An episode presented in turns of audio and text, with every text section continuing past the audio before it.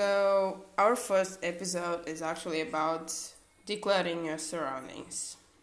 Because, you know, when I want to get my mind straight and I know that I have been a mess and lazy and I don't feel like doing anything, looking around and seeing everything like the, full of things out of place and dirty and actually cluttered it gets me really lazy because think with me.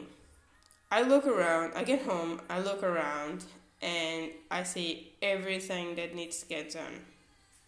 And I'm just going like, I'm so tired. I sit down on the couch thinking, I have so much to do.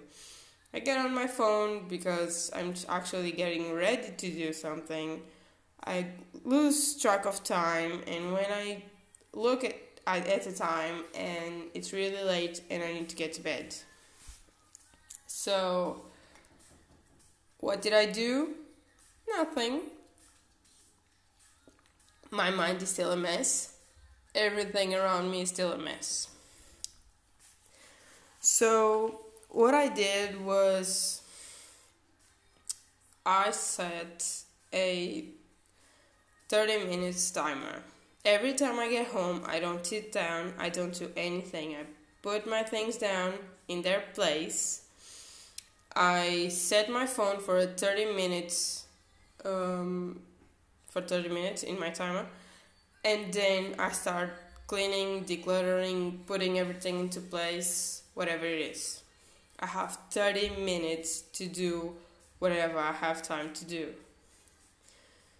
So it gets into you because sometimes when I'm in the car driving home at the end of the day, I am actually like thinking what I'm gonna do in those 30 minutes. Because I know I know it's only 30 minutes and it it's not that much time. So I need to be organized because I'm not gonna stop in the middle and say like oh what am I gonna do next? No because I've already think through and I know what I need to do what it's bothering most. It's bothering me in this case most, and I need to get it done.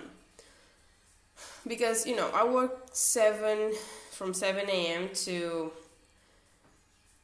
half past eight p.m.